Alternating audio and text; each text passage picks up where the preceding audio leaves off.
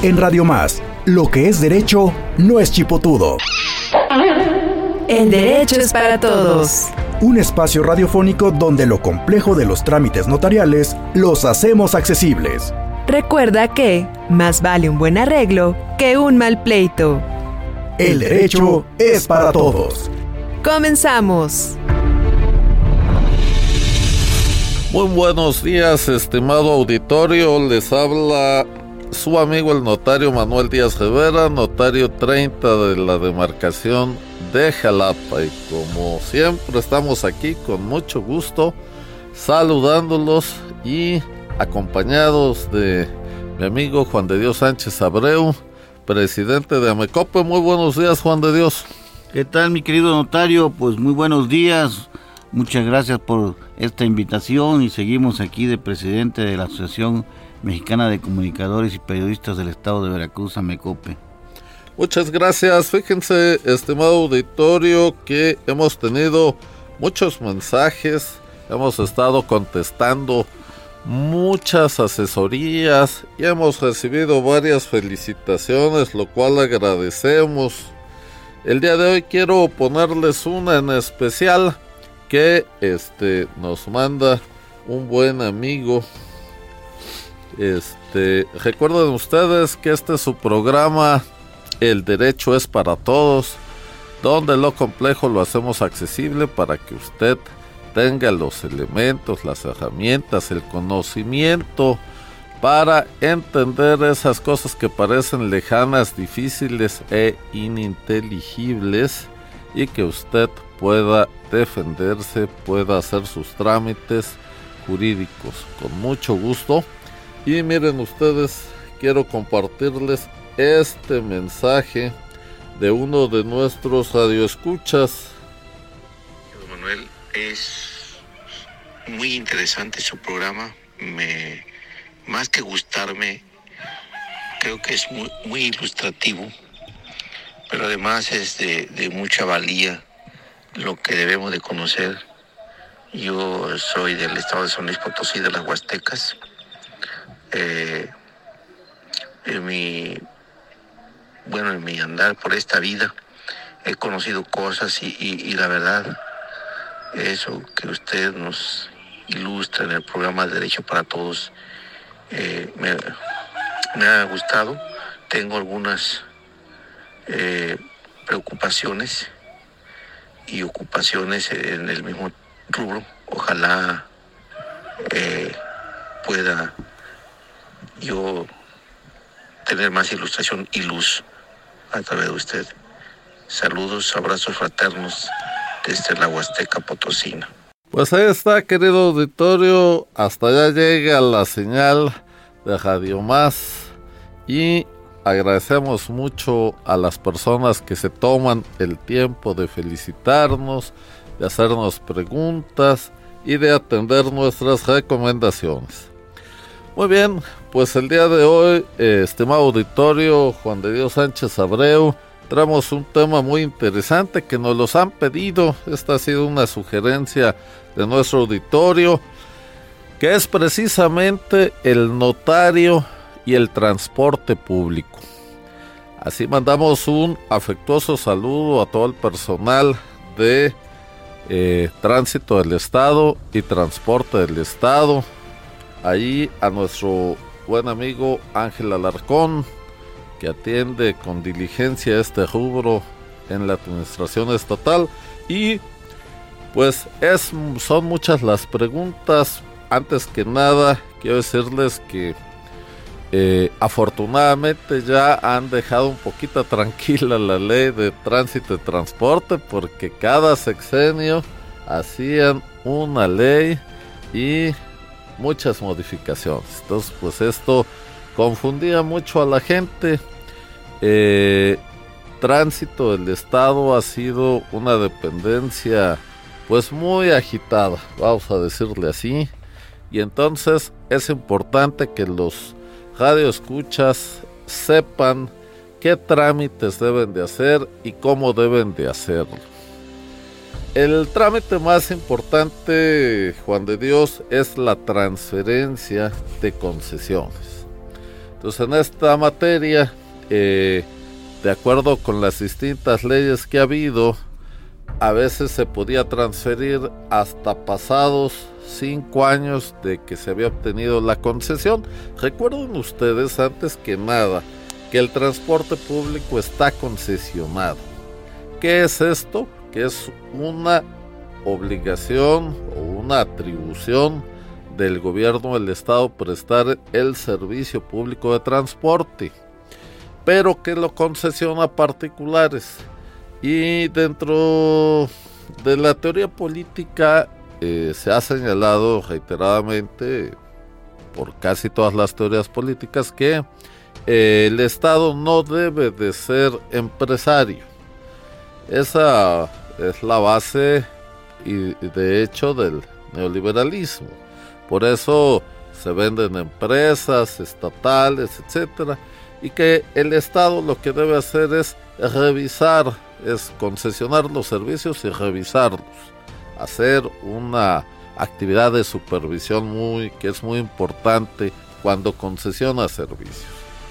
Independientemente de cuál sea la ideología o, la temática del gobierno en turno, lo cierto es que ahí, como siempre lo hago, no es la instancia, no me voy a, manifestar a favor o en contra de una u otra, pero lo cierto es que el servicio público de transporte en el estado de Veracruz está concesionado. Y además es uno de los pocos estados donde no se permite eh, las plataformas de servicio de transporte fuera del transporte público concesionado. Entonces, eh, independientemente, lo repito, si, si es mejor o no tener estas plataformas, lo cierto es que esa es nuestra realidad. Muy bien.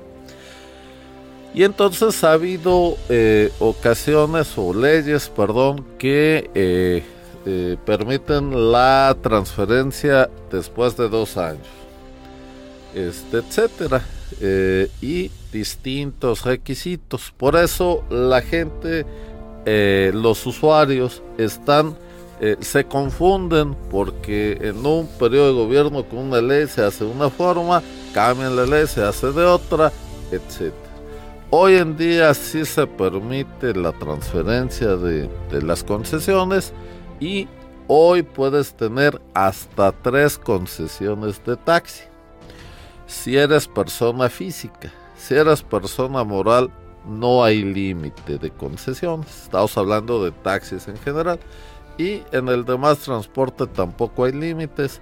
Entonces, bueno, esa es nuestra realidad. El programa de hoy vamos a ver cómo se tiene que hacer estos trámites y qué, cuál es la actividad del notario público en estos trámites. Está usted escuchando El Derecho es para Todos. No te quedes con las dudas, ¿por qué? Para uno que madruga, hay otro que no se duerme. Envíanos tus preguntas al WhatsApp 2281 380854. El derecho es para todos. Continuamos.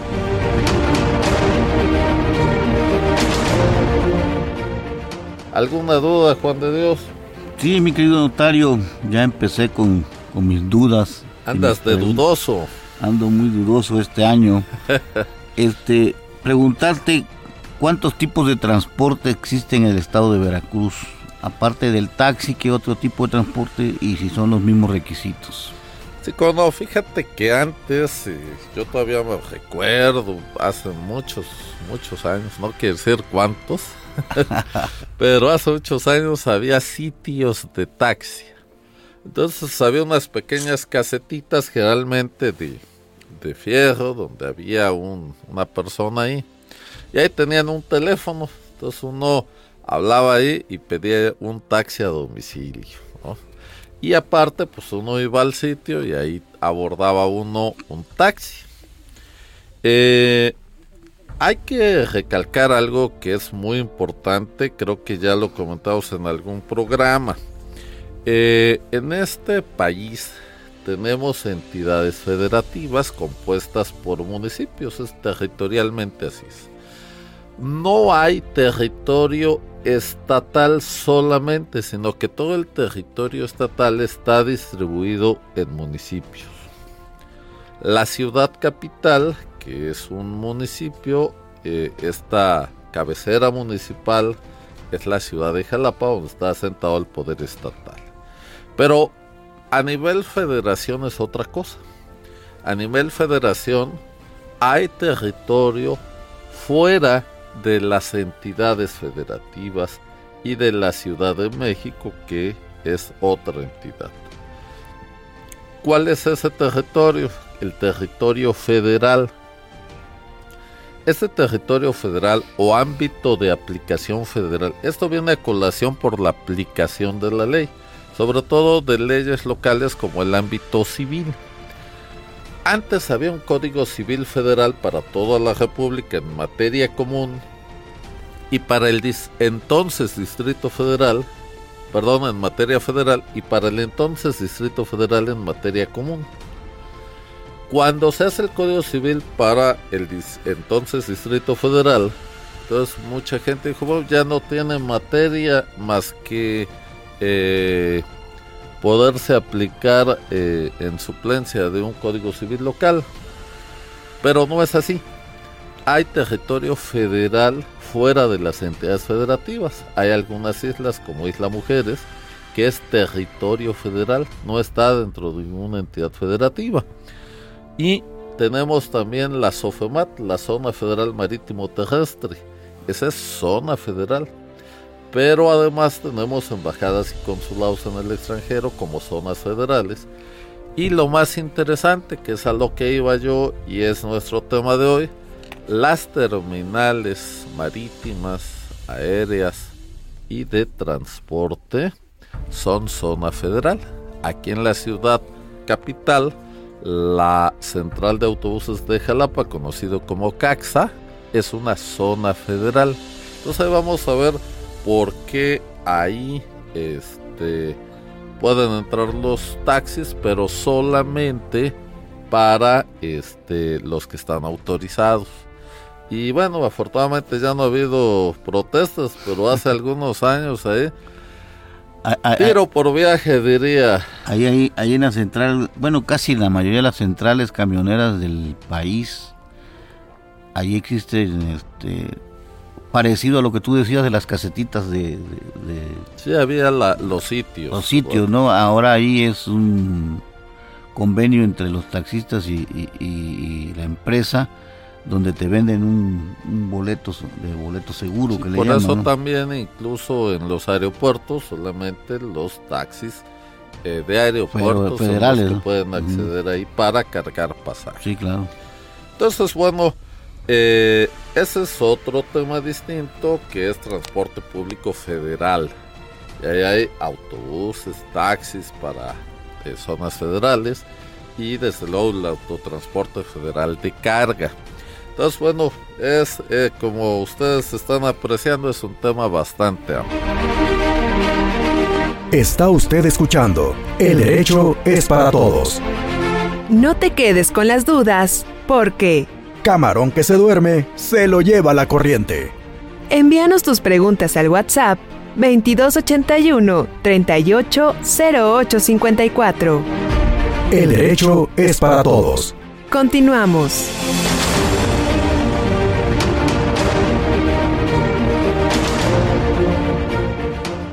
Pero regresamos a los taxis que es lo más común. Por eso estoy empezando por eso. Y ¿Por qué tiene que ver con el notario? Miren ustedes. Actualmente, y yo creo que atinadamente, no recuerdo, tú te recordarás, Juan de Dios, en qué gobierno se estableció la ventanilla única en, transporte. Creo que fue con el gobernador Chirinos, pero no tengo el dato exacto. ¿eh?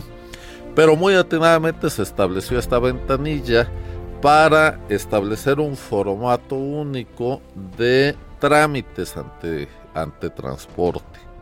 De manera tal que lo que primero tiene uno que hacer cuando adquiere uno una concesión de taxi o de transporte en general es acudir a esa ventanilla para recibir un formato, poderlo llenar y a completar los requisitos que ese formato pide.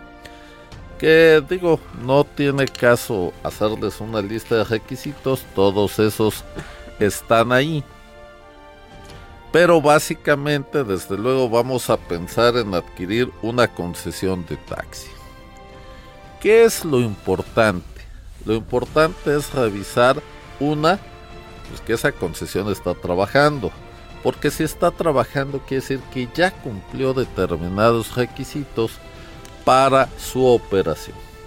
Si no está trabajando, también puede adquirirse. Sin embargo, ahí tenemos que tener más cuidado.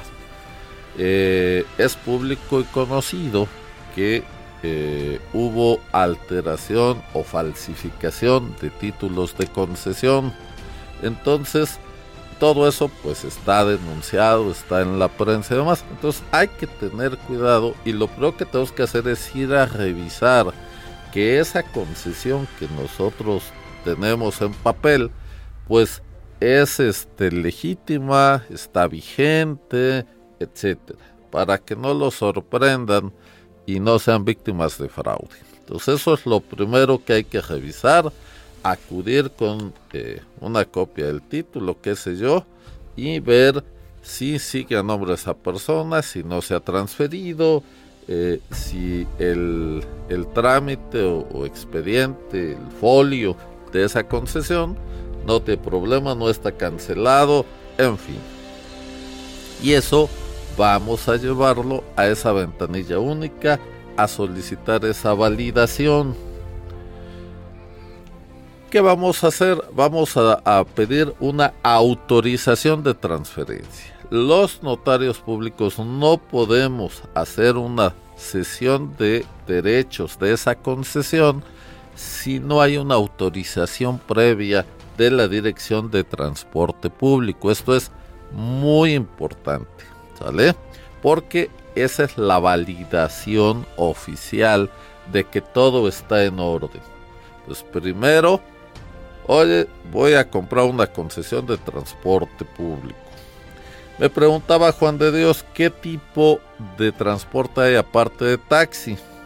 Concesionado, desde luego, empecé diciéndole que ya no hay de sitio, porque ya todo el taxi se llama ruleteo. Esto es, tienen que andar circulando y no deben de hacer este, sitios, salvo los autorizados como la central de autobuses, que es transporte federal, nada más que se les autoriza. Los de aeropuerto, que también hacen eh, sitios, este, y los de, desde luego, el que voy a continuar que hacen sitios, pero no tanto para esperar el pasaje ahí, sino para salir de una terminal. ¿Sale? Entonces, que es el mixto rural. Aquí en el mixto rural vino a, tener una, un auge muy importante eh, porque no existía, se estableció con el gobernador Fidel Herrera, si mal no recuerdo, y este o antes perdón con Miguel Alemán. con Miguel Alemán. Perdón eh no no tengo estos datos a la mano pero no son este muy trascendentes el mixto rural es para carga y pasaje.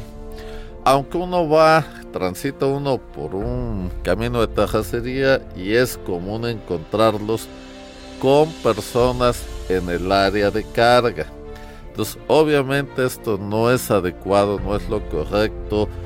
Las necesidades del servicio hacen que suceda esto y a veces la falta de supervisión, pero bueno, ese es un tema que eh, transporte debe atender, no, no puede estar eh, inspeccionando cada unidad de transporte, pero es muy importante que los señores operadores tengan conciencia de lo que implica. Una, porque llevan la vida de los pasajeros. Dos, porque el seguro que debe de tener vigente esa unidad de transporte no va a cubrir algún accidente cuando no es usado adecuadamente. Entonces van a responder con el patrimonio del concesionario, no del chofer. Entonces, estos temas son muy importantes que el concesionario los tome en cuenta. A veces por ganarse unos pesos se arriesga más. Y acuérdense ustedes que el objetivo de este programa pues es ayudarles a prevenir todas esas responsabilidades jurídicas que a veces por desconocimiento pues no se no se toman en cuenta. Está usted escuchando El derecho es para todos. No te quedes con las dudas, ¿por qué? Más vale una vez colorado que cien descolorido. Envíanos tus preguntas al WhatsApp 2281 380854. El derecho es para todos. Continuamos.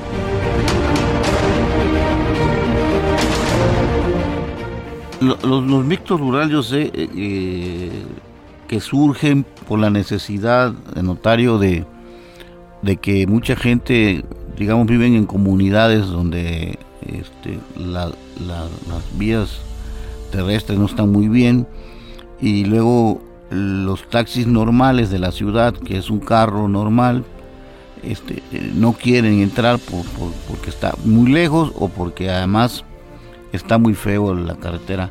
Entonces surgen y los mixtos rurales por la, gran mayoría son camionetitas, que son deben de ser camionetas, camionetas adecuadas, bien con asientos y bien para que puedan entrar a, esos, a esos lugares. Claro. Entonces, bueno, pero sí, sí comentarles esto. Cuando un vehículo es usado fuera de las normas que establecen la, la póliza de seguro, pues no cubre el seguro el accidente, que es el objetivo para el que se contrate el seguro. Recuerden ustedes, como dice el dicho, más vale tenerlo y no necesitarlo que necesitarlo y no tenerlo, ¿verdad? Muy bien. Tenemos también el colectivo que se eh, funciona en las ciudades y también cumple un objeto muy específico que debe de tener también todos sus aditamentos, sus eh, cinturones de seguridad, etcétera, etcétera. Tenemos el urbano, que son los autobuses, eh, que ya en muchas ciudades por el tráfico y demás, lo que está sucediendo es que están cambiando esos autobuses grandes, a veces este, que vamos atrás de ellos y echan mucho humo, no todos, pero algunos. Entonces por camionetas denominadas van, que es para pasajeros. Y tenemos desde luego el transporte escolar, que ese es para transporte de estudiantes. En otros países este transporte es eh, gratis para el transporte de escolares. Aquí en México no, no estaría mal una propuesta en ese sentido porque hay unas zonas alejadas y si algo debemos de invertir como Estado es en la educación. Pero bueno, ese es otro tema. Este, y estimado auditorio, tenemos que ir a una pausa. Recuerden ustedes que estamos hablando el día de hoy en su programa El Derecho es para Todos de eh, el transporte público y el notario. Vamos a una pausa y continuamos. Este arroz ya se coció es momento de hacer una pausa. Recuerda que sus dudas y preguntas las atendemos en el WhatsApp 2281 380854. Estás escuchando El Derecho es para Todos. Regresamos en un momento.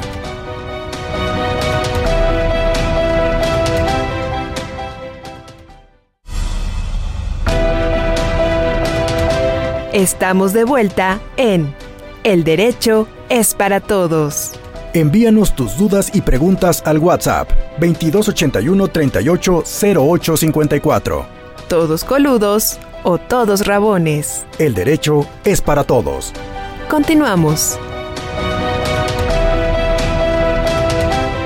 Estimado auditorio, les recuerdo que estamos en el programa El Derecho es para Todos. Eh, me acompaña, como siempre, nuestro amigo Juan de Dios Sánchez Abreu, presidente de Mecope, y estamos hablando del el transporte público y el notario. Estamos empezando con el tema de la transferencia de concesiones y estamos hablando del tipo de transporte público que tenemos en el estado y los requisitos para hacer los trámites. Entonces, primero que nada estamos hablando de la transferencia de concesiones. Entonces, la primera recomendación es verifique la autenticidad de la concesión y eh, si eh, la concesión está trabajando, bueno, ya hay mucho más certeza.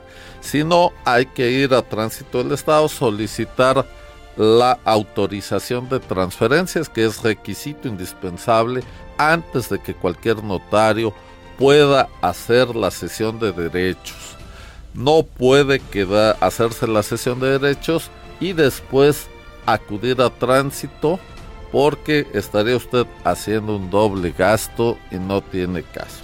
Perdón, Juan de Dios. Notario, yo, yo recuerdo que un amigo me contó este, él tenía una concesión de, de taxis y tuvo la necesidad de venderlo, fue con un notario público ante un notario público hicieron un documento donde él le cedía los derechos a la persona que se le iba a vender. Pero ahí tengo una duda porque tú estás diciendo, no, hasta que tránsito del Estado te dé un documento donde te transfiere. Entonces quiere decir que ante el notario público se hace ese documento de compraventa a lo mejor, pero las, la concesión sigue estando a nombre de la persona que lo está vendiendo. Hasta que no se haga la transferencia oficial en tránsito del Estado no pasa a ser de esta persona, me imagino, ¿no? Sí, mira, hay distintos momentos, qué bueno que lo preguntas. Este, eso es lo que dice la ley. ¿Qué pasa si tú primero vas al notario y el notario te hace la sesión de derechos notariada? Llegas a tránsito, revisan todo y te dicen, no, es que esta concesión no existe. Lo engañaron entonces no tiene caso. Por eso esa es la primera razón. La segunda es que así lo dice la ley. Y si tú vas primero con el notario, vas a tener que hacer después otra. Y vas a gastar doble. Entonces este es el procedimiento. Una vez que obtienes ya esa sesión de derechos, que fíjate puede ser onerosa, gratuita o por herencia. Si el concesionario fallece, pues vamos otra vez a, los temas que ya hemos visto de este, sucesiones. Entonces el heredero de esa, de esa eh, concesión, pues se le adjudica y ya con esa va. Ahora bien, ya teniendo esa sesión, sea comprada, eh, donada o heredada, tenemos que acudir con otro grupo de documentos.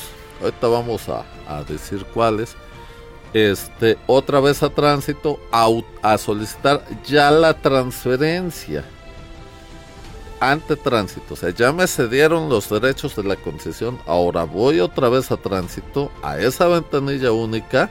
Digo, aquí está ya y con estos otros requisitos. Y una vez que revisan que ya está todo bien, entonces me dan un formato para pagar en la oficina virtual de Hacienda y hago un pago. Ese pago no es barato. Son alrededor de 20 mil pesos, poco más, poco menos, pero yo creo que para este año ya pasa los 20 mil pesos. Y por eso mucha gente sigue dejando las concesiones a nombre del anterior, aun cuando ya tengan la transferencia, por el costo. Pero ojo, si a alguien le interesa que ya no esté a su nombre esa concesión, pues es precisamente el que aparece como dueño ante tránsito. Por eso es muy importante que cuando uno enajena una concesión, pues que se haga ese cambio. ¿Por qué? Porque si se hace mal uso de esa concesión, el responsable, claro, salvo prueba en contrario, pues es el concesionario. Un accidente donde lamentablemente se pierdan vidas, donde por ejemplo el taxi rural que lleva gente en la batea destinada a carga, el seguro no lo cubre y te podrían incluso pues quitar bienes de tu patrimonio, tal vez ya de una concesión que vendiste hace 10 años. Quienes han sido concesionarios, la recomendación de hoy es que vayan a verificar a tránsito que ya no esté a nombre de ustedes esa concesión. Y si está a nombre de ustedes, exigirle a quien se la vendió que haga el cambio. ¿Cómo? Pues sí, lamentablemente tengo que decirles cómo tienen que ir y solicitar que se detenga la unidad hasta que este, se haga esa modificación. Tiene un costo y eso es lo que a veces la gente evita hacer, pero es indispensable. Está usted escuchando El derecho es para todos. No te quedes con las dudas, ¿por qué? Para uno que madruga, hay otro que no se duerme. Envíanos tus preguntas al WhatsApp 2281 380854. El derecho es para todos. Continuamos.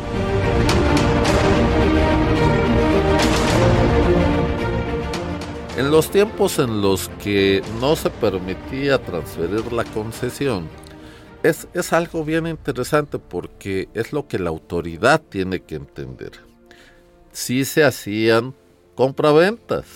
Obviamente, cuando no hacemos los documentos adecuados, porque la ley no lo permite lo que ustedes quieran, no hay el 100% de certeza. Pero ¿qué se hacía entonces? Y que mucha gente se quedó con esa idea, que es lo que les decía, como se ha modificado mucho la ley, la gente se queda con ideas anteriores. Las personas hacían una sesión privada, no se podía hacer notariada. Hacían un poder para actos de dominio, que hoy, como ya se los referí anteriormente en otro programa, pues ya no son tan factibles porque de todas maneras necesitas estar en contacto con el poder dante porque cuando lo uses necesitas tener su documentación actualizada, por ejemplo un comprobante de domicilio de no mayor a tres meses y obviamente una identificación vigente, etcétera. Pero bueno, se hacía el poder para no molestarlo, un poder para pleitos y cobranzas en general, un poder para perdón, eh, general, un poder para administración general, porque así te lo pide el SAT para hacer movimientos fiscales. Entonces imagínate que por una concesión pues tiene un extraño a ti un poder para mover todos tus temas fiscales porque necesitaba pues pagar los impuestos de la concesión. Y tercero, un poder especial para actos de dominio para poder eh, en todo caso vender incluso a sí mismo con una facultad expresa. En fin, y aparte de todo eso, pues un testamento, porque si el concesionario se moría, pues el que compraba la concesión, pues necesitaba poder adjudicarse esa concesión. De manera tal que eh, ante la prohibición de la ley de hacer transferencias o de no hacerlas de inmediato, cinco años después, dos años después, hubo una ocasión que había un año, en fin, cada ley ha puesto sus reglas y entonces eh, pues generaba mucha incertidumbre legal. Hoy ya no es así, hoy hay mayor movilidad, además el mismo mercado lo exige, que eso es lo importante del gobierno, de, de, los diputados que entiendan el mercado, que entiendan las necesidades sociales y adecuen las leyes a satisfacer esas necesidades sociales sin vulnerar la constitucionalidad de las mismas. Pero bueno, ese es otro tema. Ok, entonces ya tenemos esa autorización de transferencia, ya la llevamos, ya nos autorizaron, ya nos dieron nuestro pago, hay que ir y pagar y con eso completamos nuestro trámite para que ya mi concesión que yo adquirí ya esté a mi nombre y el vehículo es otra cosa. Otro de los temas importantes que, hacemos los notarios es la este cuando se pierden las facturas de los vehículos, que no es necesario que sea taxi ni transporte público. Pero En tratándose de este trámite de transferencia, los requisitos que va a pedir eh, esta, aquí en esta ventanilla única es que el concesionario tenga una licencia de conducir tipo A. Eso es muy importante y, y tienen que tener un curso especial que da la misma dirección de transporte que es muy importante. De verdad que cuando uno circula, sobre todo en esta ciudad capital, y ves cómo maneja mucha gente, dices, oye, ¿quién le dio la licencia a este amigo, no? De verdad que ahí debería de ser el tema mucho, mucho, mucho más estricto, porque de verdad uno, yo circulo todos los días por Lázaro Cárdenas, yo creo que no hay un día que no haya mínimo un par de accidentes en esa vía. Y si llueve y si hay neblina y si es este hora de escuela, peor el tema. Pero bueno, entonces, para solicitar una transferencia a mi nombre, ocupo tener una licencia de conducir transporte público, que es la tipo aquí en el estado. Recuerden ustedes que por la cláusula de entera fe y crédito, cualquier documento expedido en otra entidad federativa sirve aquí eh, para conducir un vehículo en sus términos menos para el transporte público. Para el transporte público debe de tenerse una licencia de Veracruz para conducir un transporte público de Veracruz. Ese sí es muy importante, aunque tengan su licencia para conducir un vehículo cualquiera. ¿Sale? Entonces, tienen que hacer ese curso, tienen que acompañar desde luego pues una copia de esa licencia. Dos, su acta de nacimiento. Tres, su comprobante de domicilio. Y desde luego el título. Esa es para la autorización de transferencia. Obviamente para hacerlo como se está disponiendo de un derecho personal, necesitamos los mismos documentos que ya sabemos para comparecer al notario. ¿Sale? Ya para la, auto, para la transferencia, el trámite de transferencia ante tránsito, yo ya tuve mi sesión notariada. También tengo que agregarla y la propiedad del vehículo o la disposición del vehículo. Está usted escuchando El derecho es para todos. No te quedes con las dudas, ¿por qué? Camarón que se duerme se lo lleva la corriente. Envíanos tus preguntas al WhatsApp 2281 380854. El derecho es para todos. Continuamos.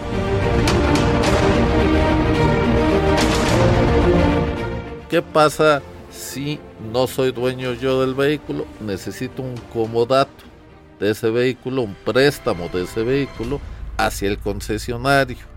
¿Sale?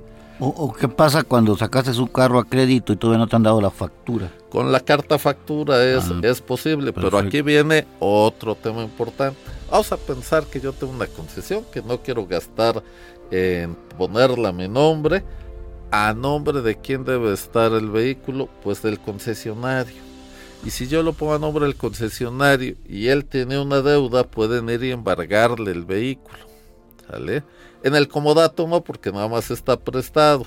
Entonces lo recomendable es que si ese es el caso, no pongan el vehículo a nombre del concesionario, sino que hagan un comodato para que si el eh, concesionario tiene un adeudo, pues no le quieran cobrar embargando ese vehículo, porque no será de su propiedad, sino que solamente está prestado hacia él. Entonces, como ven, es bien importante regularizar todos estos temas para bien del concesionario para bien del dueño real, etcétera, que no haya este tipo de situaciones indeseables. Muy bien, este, pero ¿qué pasa si perdemos la factura, que es al tema que iba, que es común, o a veces no la perdemos, pero ya un vehículo viejito está lleno de endosos? Muy bien, fíjense que aquí es un tema muy interesante porque a veces la costumbre rebasa a, la ley. Los vehículos, como todo bien mueble en el estado de Veracruz, deben de enajenarse, o sea, eh, venderse, donarse, etcétera, a través de un contrato, no de un endoso. Sin embargo, la, la costumbre establece que te endosan la factura. Y actualmente, vean ustedes cómo hay vehículos que valen más que una casa. ¿no? Entonces en las casas somos muy exigentes, pero en los vehículos no. Ese es otro tema muy interesante que hemos venido trabajando, porque debe de haber un control más estricto. Hay mucho robo de vehículo en este país y debemos de atender ese tema. Eh, al tema de los vehículos robados, pues obviamente hay alteración de sus números.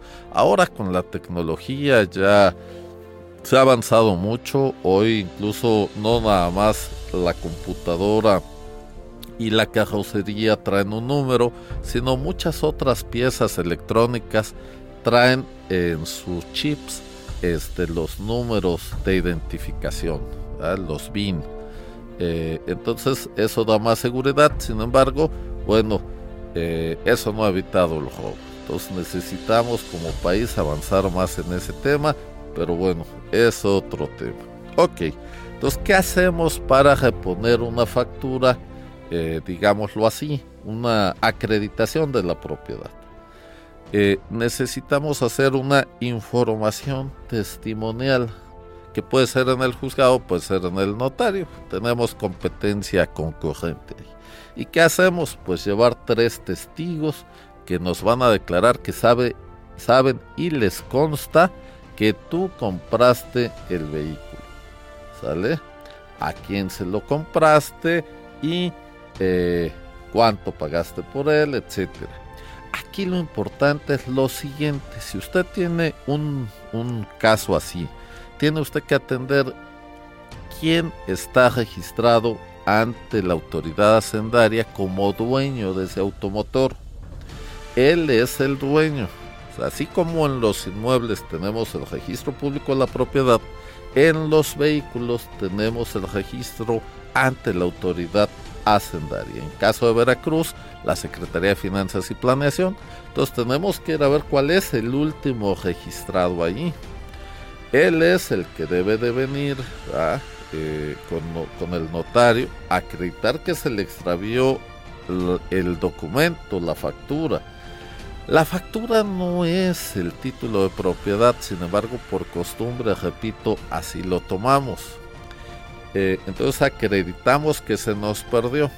¿Qué pasa si ya no lo encuentro? Si no quiere, eh, lo que tú quieres. Si ya falleció y los herederos no les interesa, en fin.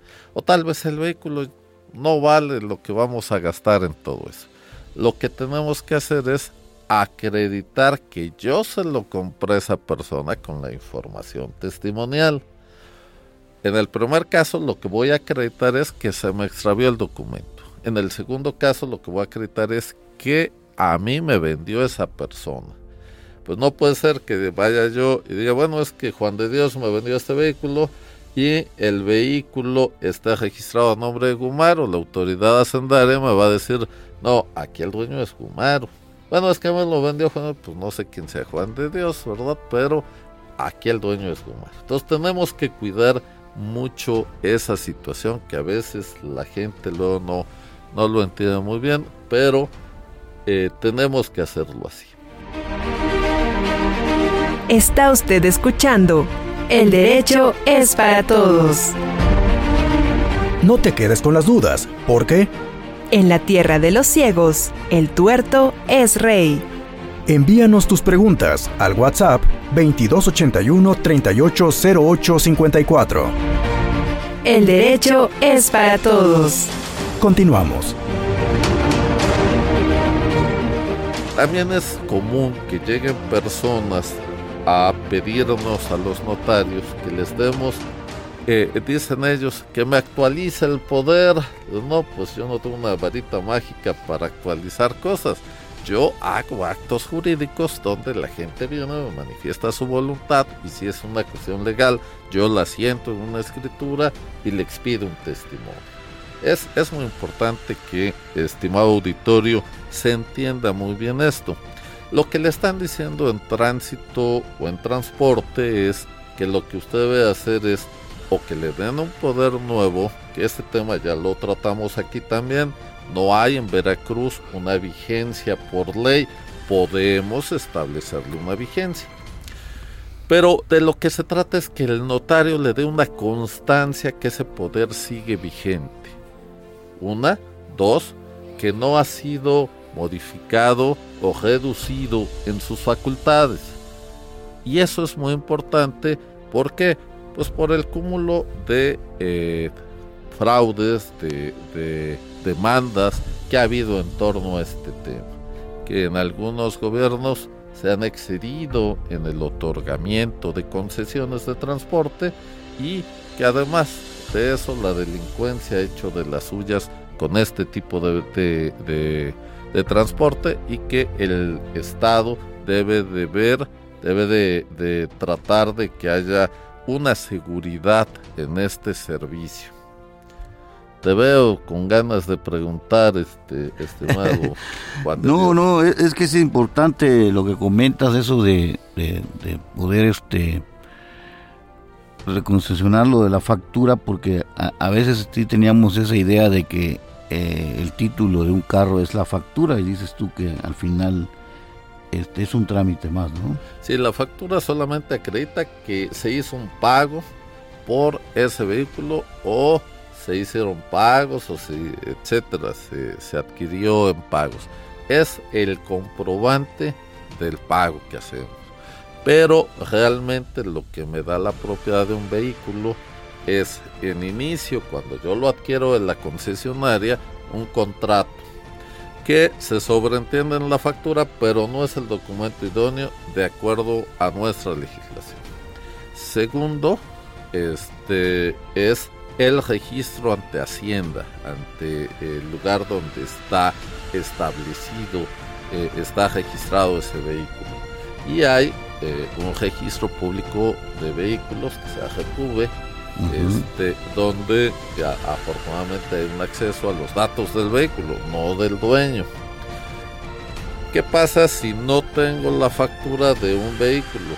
Lo creo que tengo que verificar uno que no se ha robado entonces tengo que atender esa, a esa plataforma. Y ahí hay dos tipos de reporte, por procuradurías eh, de, los estados y por eh, la organización que se llama OCRA, que es una organización de, seguro, de aseguradoras de vehículos. Entonces ellos dos pueden subir reportes de robos. Es muy importante que verifique usted sus vehículos usados antes de adquirirlo. Eh, porque eh, podría usted estar adquiriendo un vehículo robado y aunque verifique usted solamente el número de, identificación, el BIN, puede estar alterado. Entonces si hace falta llevarlo con un perito este, eh, especialista en esto para que le pueda decir, sobre todo si lo compra por internet, si lo compra y demás. También ha habido casos donde vehículos caros, pues, oye, pues tráemelo a tal lado, aquí te lo pago, y pues son víctimas de delitos peores que un fraude. Entonces hay que tener mucho cuidado hoy en día con estos temas, hacerlo de forma segura y este, de la mejor manera. Eh, pues estimado auditorio, estamos llegando al final de este programa. Hay algunos temas pendientes, seguramente muchas dudas. Les recordarles que estamos eh, en nuestro programa El Derecho es para Todos, un programa de ustedes y para ustedes. Tenemos un WhatsApp que ya han estado escuchando ustedes a lo largo del programa, pero se los repito, 2281 380854. Ahí mándenos sus dudas, sus preguntas, sus aclaraciones, sus reclamos, menos los cobros, Juan de Dios. Esos, esos no. Lo que pasó, lo que yo iba, a mandar a eso. ¿eh? Muy bien, este, y con mucho gusto les aclaramos cualquier cosa y algún tema en especial también nos lo propone. Pues estimado auditorio, le doy las gracias. Les recuerdo que soy su amigo el notario Manuel Díaz Rivera, notario 30 de la demarcación de Jalapa y el programa de hoy es el transporte público y el notario público a sus órdenes como siempre. El derecho es para todos. Muchas gracias. Esto fue El derecho es para todos. Un espacio radiofónico donde lo complejo de los trámites notariales los hacemos accesibles. Recuerda que más vale un buen arreglo que un mal pleito. Esperamos tus dudas y preguntas al WhatsApp 2281 380854. El derecho es para todos. No dejes para mañana lo que puedas hacer hoy.